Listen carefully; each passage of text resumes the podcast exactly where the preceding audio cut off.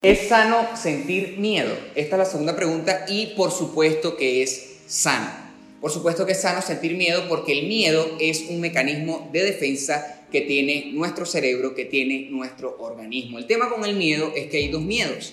Hay miedo a una amenaza verdadera. Por ejemplo, yo estoy aquí y viene un perro que lo veo que está bastante molesto y viene a morderme, se va a activar mi miedo porque el miedo es lo que va a activar la adrenalina y me va a permitir, por ejemplo, si tuviese que saltar una reja altísima, me va a permitir saltarla porque mi organismo activó todos los mecanismos para que eso sucediese. Activó la adrenalina, ahora tengo más fuerza, por eso están los casos de personas de, por ejemplo, los iba a atropellar un carro y en ese momento sacaron demasiada fuerza como que para mover el carro o para hacer cualquier cosa porque tenemos más fuerza de la que parece. Entonces, nuestro organismo, en nuestro cuerpo, cuando siente miedo, bloquea, por ejemplo, el tema de la digestión. Por eso nos recomiendan comer eh, y, después tener eh, una molestia, porque también eh, lo que hace el cerebro es bloquear todos los procesos que están pasando para dirigir la fuerza hacia un lugar. Entonces, ese miedo está chévere. ¿Cuál es el miedo que tenemos que tener cuidado?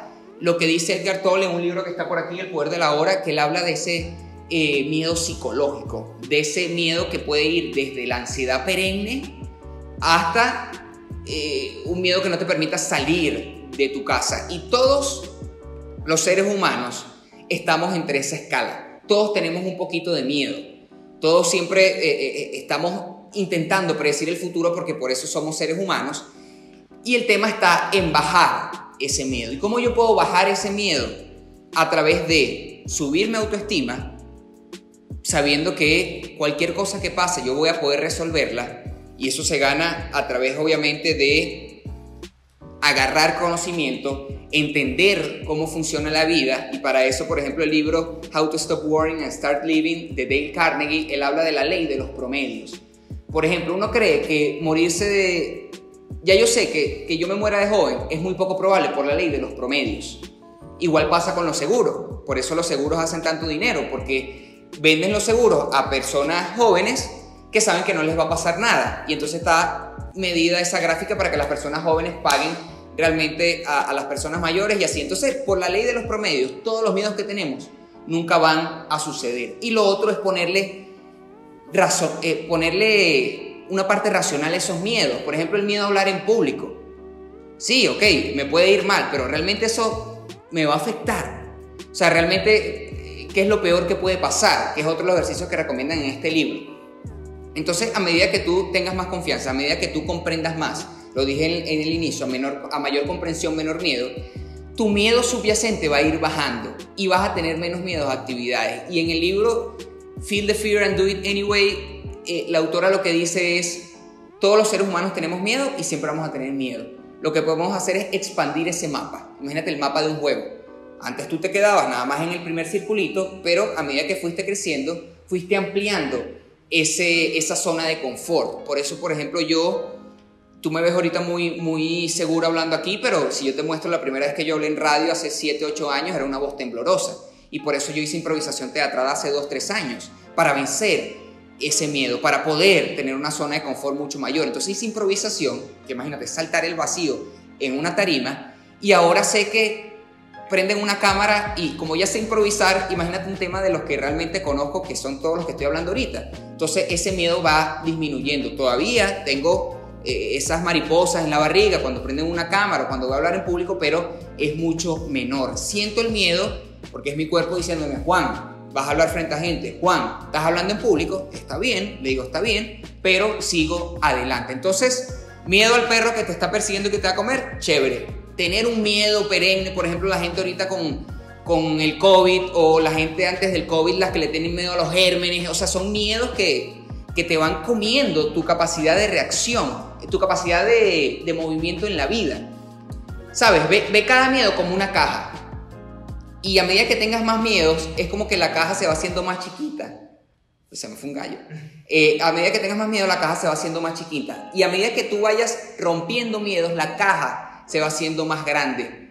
A medida que tú superas miedos, tu vida se expande. A medida que tú tienes más miedos, tu vida, tu vida se contrae. Entonces, la meditación ayuda muchísimo también. porque muchos miedos son pensamientos neuróticos, como, como lo estoy diciendo, de que algo malo puede pasar, y la meditación lo que hace es calmar a esa mente parlanchina, irla calmando, irla calmando hasta que prácticamente ves las balas como en Matrix. Todas las situaciones que antes te disparaban ese miedo, y ya vamos a hablar de las emociones más adelante, ahora no te disparan tanto miedo. Sientes esa tensióncita, pero no te impide actuar. Entonces, creo que hemos cubierto esto bastante bien. Ok, ah, hay una frase de Mark Twain eh, muy buena también que él dice, la mayoría de las, de las peores cosas de mi vida nunca pasaron. Y es un poco lo mismo que dice Seneca sufrimos más en la imaginación que en la realidad. Y tú que me estás viendo, tengas la edad que tengas, sabes que has pasado por momentos en tu vida que tenías un miedo horrible y al final lo superaste, al final todo pasó. Entonces, recomendación, y hay un video ahí de, bueno, creo que Michelle Poller, la de Hello Fears, ella tiene como un video de YouTube donde fue rompiendo cada día un miedo.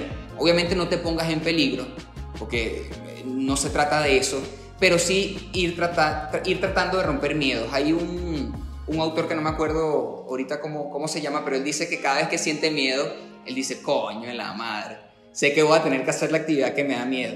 Y ya vas entrenando a tu cerebro a ir en contra del miedo. Si el miedo te dice no lo hagas, tú vas y, y lo haces. Porque tenemos un cerebro prehistórico que todavía tiene miedo a muchas cosas.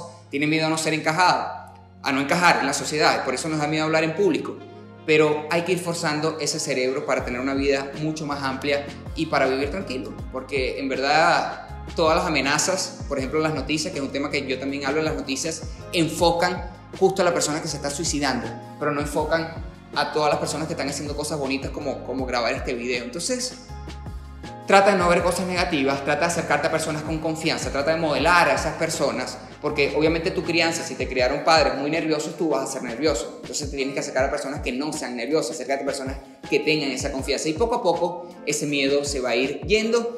Una recomendación, sigue escuchando mis videos, sigue viendo em, mis historias en Instagram y poco a poco vas a ver cómo tu cerebro, como una plastilina, se va moldeando.